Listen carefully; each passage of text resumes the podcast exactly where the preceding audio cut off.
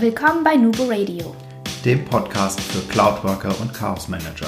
Mein Name ist Nadja. Mein Name ist Markus. Wir sind die Nubo Workers und das ist unser Podcast. Du wolltest schon immer wissen, wie andere Firmen Cloud-Technologie einführen und wie man das App-Chaos in den Griff bekommt? Dann bist du hier genau richtig. Wir versorgen dich mit den neuesten Informationen zu cloudbasiertem Arbeiten, liefern Input zu Best Practices und reden ganz offen über die Notwendigkeit von Chaos Management. Zeit für eine Folge von Nubo Radio. Schön, dass ihr wieder dabei seid.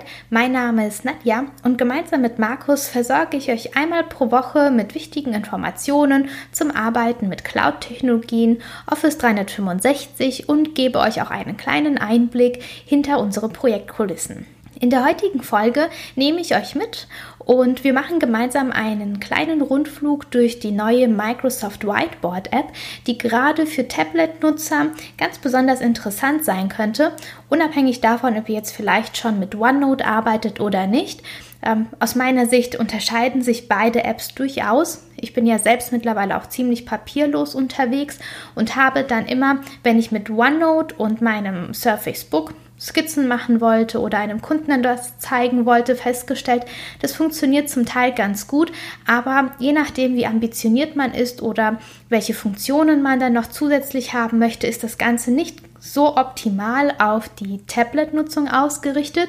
Und genau hier kommt dann die Whiteboard-App ins Spiel, weil die ist wirklich für Touch und für Tablet-User, Stift-User entwickelt worden und funktioniert in diesem Zusammenhang natürlich besonders gut. Wenn ihr jetzt über unsere Nubu Workers Website diese Folge aufruft, dann werdet ihr sehen, wir haben dazu auch eine YouTube-Folge erfasst bzw. abgedreht. Und zwar ist das quasi die zweite Aufnahme, die ich jetzt mache. Die erste ist mir einfach viel zu lang geworden. Da hat man dann oder da habe ich einfach gemerkt, ich bin dann schon total in den tiefsten Tiefen der Whiteboard-App verloren gegangen und habe dort dann auch parallel zur Videoaufnahme einfach gezeigt, wie arbeitet man damit. Das hier ist quasi die Kurzform, also sprich für all diejenigen, die jetzt nur die Folge hören möchten. Ich möchte euch mit dieser Episode kurz und knapp einen Eindruck davon geben, wie die App in etwa aufgebaut ist und für welche Zwecke man diese nutzen kann. Und wenn ihr euch das im Detail beim Arbeiten genauer ansehen möchtet, schaut euch einfach mal das Video an, klickt einfach auf der Content-Seite auf die Verlinkung und ihr werdet direkt weitergeleitet. Also ich versuche das Ganze für die Zuhörer unter uns so gut wie möglich zu beschreiben, dass man einfach in etwa einen Eindruck davon bekommt, wie funktioniert das Ganze. Generell kann man sagen, es ist unheimlich intuitiv und sehr einfach aufgebaut und genau das macht die Sache für mich so charmant.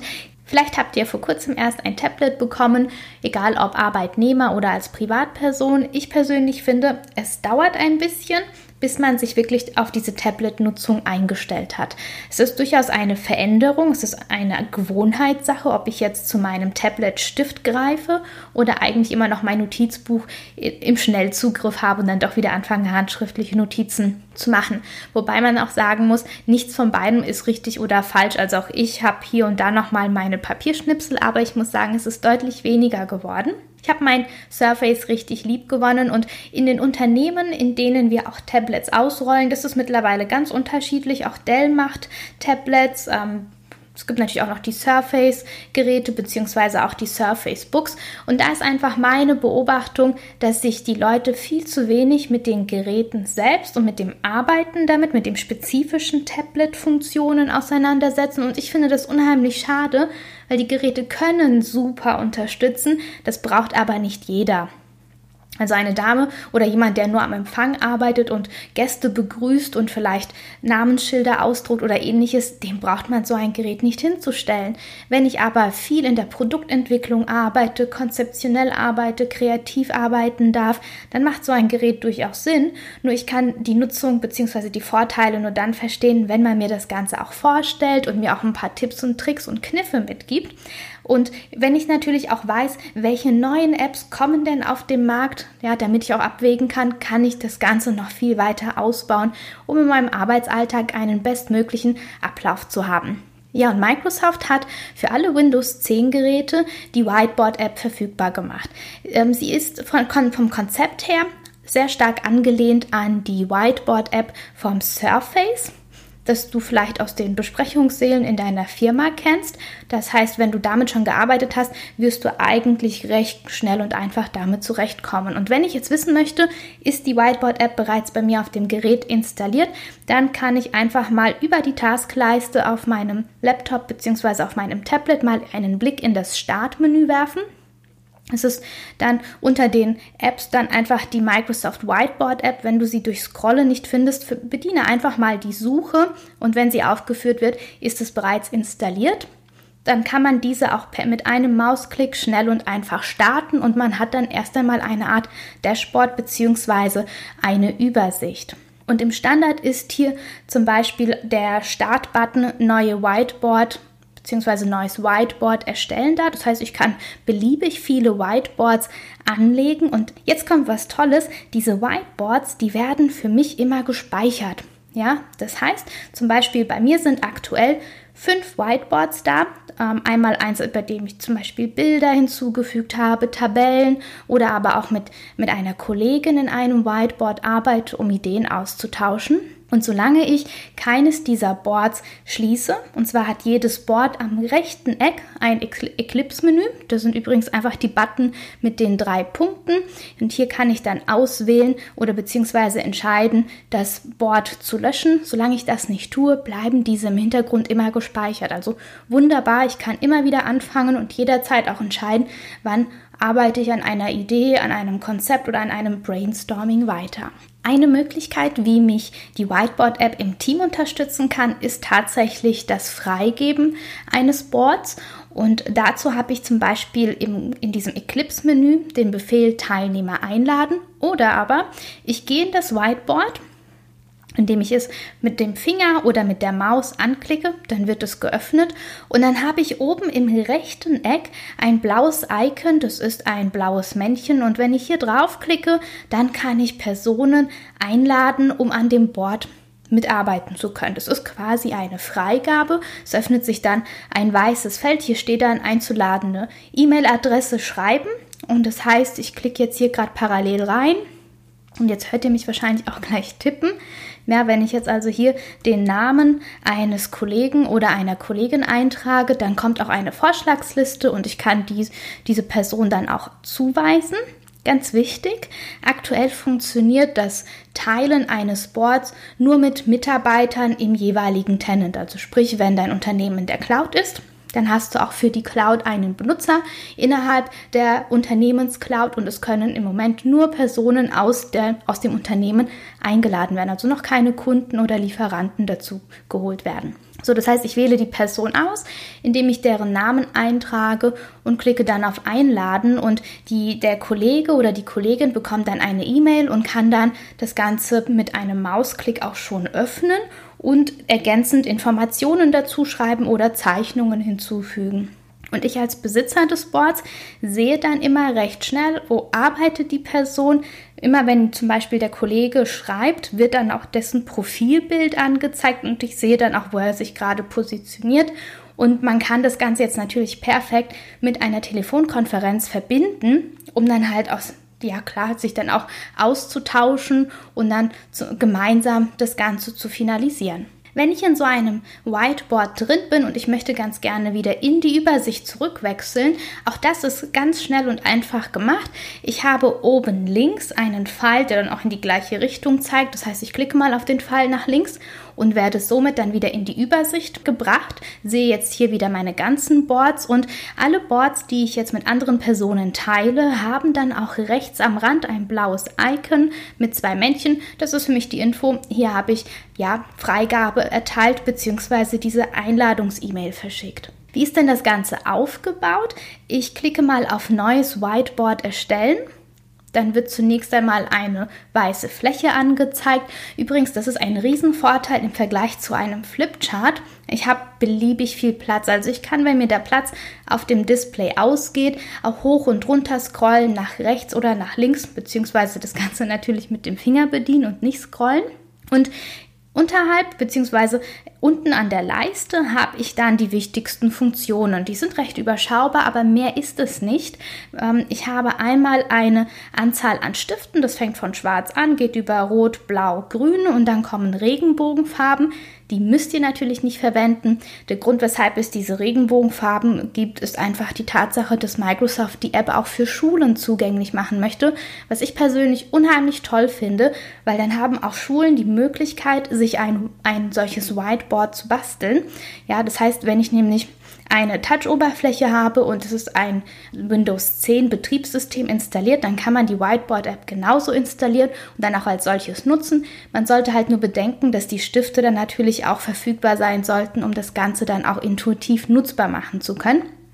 Aber es ist wirklich kostengünstiger, als jetzt die teuren ähm, All-in-One-Geräte von anderen Herstellern zu kaufen. Und genau, wenn ihr aber bei euch im Unternehmen keinen Anwendungsfall habt für die Regenbogenstifte, dann lasst sie doch einfach weg. Es gibt auch noch den Textmarker und dann rechts davon ist der Radiergummi. Ja, dem, mit dem kann ich dann Elemente, die mir nicht gefallen, auch sehr schnell wieder löschen. Ganz toll, wenn man ein Bild eingefügt hat, zum Beispiel von einer technischen Zeichnung oder vielleicht müsst ihr, befindet sich gerade euer Unternehmen im Umbau, es wird vielleicht eine neue Lagerhalle dazu gebaut und vielleicht habt ihr dann einen Lageplan und ihr wollt darin bestimmte Änderungen oder Pläne anpassen, dann könnt ihr ein Lineal dazu schalten und das dann sogar super mit den Fingern verschieben. Es zeigt uns dann auch immer die, ähm, das, die Gradzahl an, ja, und das kann dann sehr schön ganz einfach, ohne mir großartig Mühe geben zu müssen, den Stift ansetzen und ziehe ganz eine wunderbar gerade Linie. So, an für sich, wenn ich jetzt etwas festhalten möchte, ich würde euch den Tipp geben, das Tablet bzw. das Display abzudocken vom Gerät und es dann einfach wie ein Stück Papier auf den Tisch zu legen. Dann kann ich nämlich wunderbar schreiben und würde dann einfach auch mit der Stiftspitze mit den Farben wechseln. Das kann ich nämlich jederzeit ganz beliebig tun.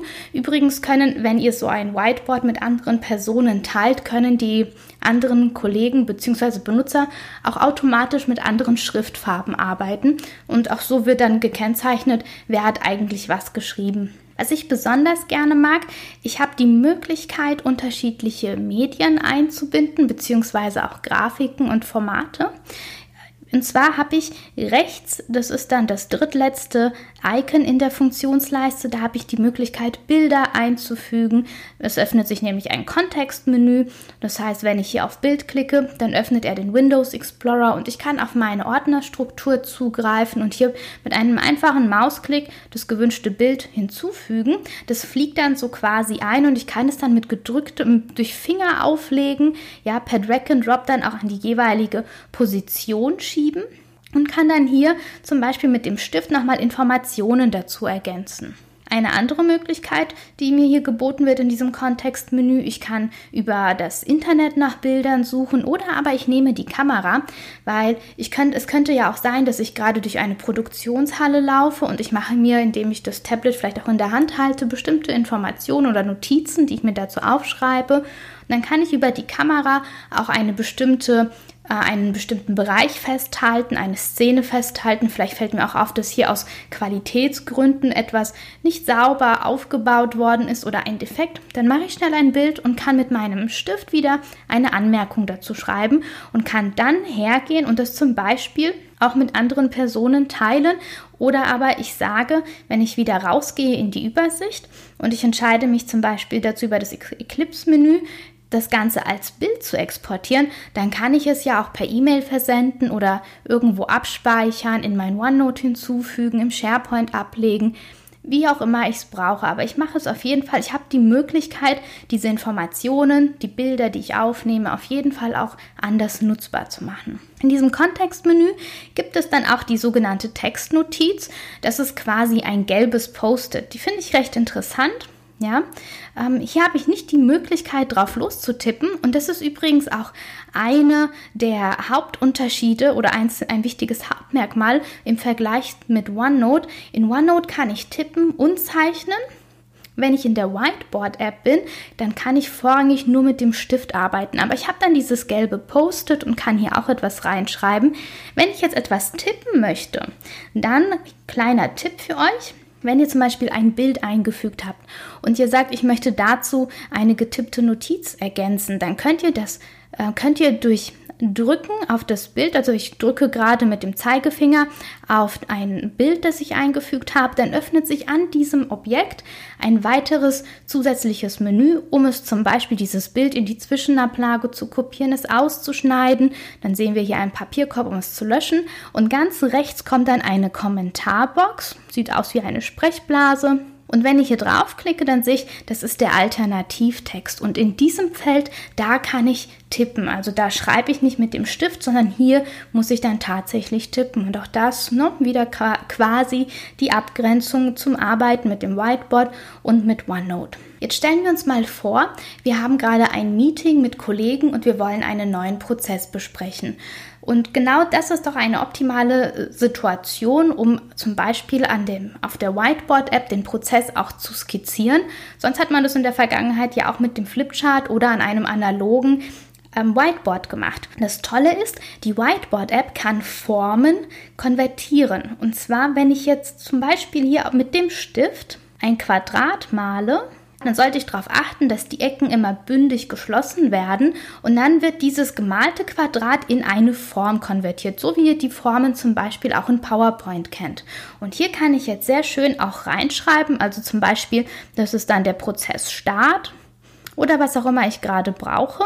Dann kann ich mir eine Linie malen. Übrigens, diese gemalten Linien, die werden nicht automatisch gerade. Da kann ich mir, je nachdem wie perfektionistisch ich bin, das Ganze auch mit einem Lineal etwas gerade ziehen. Aber wenn ich jetzt einfach nur einen, mit dem Stift einen Strich nach unten ziehe, der wird nicht in eine gerade Linie konvertiert. Aber ich kann hier zum Beispiel jetzt als nächstes eine Raute zeichnen und die wird mir dann wieder in die Form konvertiert, um dort dann weiter zu schreiben.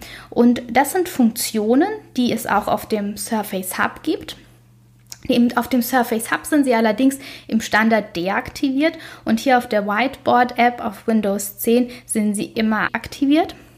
Und ich finde diese Funktionen Oben rechts neben meinem Namen ist immer ein Info-Icon mit dem Benutzer, der gerade angemeldet ist und daneben dann ein Button mit dem Zahnrad-Symbol und hier öffnet sich dann wieder ein kleines Kontextmenü, in dem ich zum Beispiel ähm, sehe, dass die Funktion Freihand in Form aktiv ist. So, und solange diese Funktion aktiv ist, werden dann auch Quadrate oder Rauten, Dreiecke automatisch in Formen umgewandelt. Ich würde es aber auch merken, wenn ich jetzt etwas mit einem O schreibe, also zum Beispiel ich schreibe mal das Wort Hallo und je nachdem, wie sauber mir mein O gelingt, würde es dann in einen Kreis konvertiert werden. Also wenn ihr das nächste Mal, wenn ihr mal damit arbeitet, wundert euch bitte nicht, wenn ein O plötzlich ein runder Kreis wird, dann ist natürlich hier diese Funktion Freihand in Form dafür verantwortlich.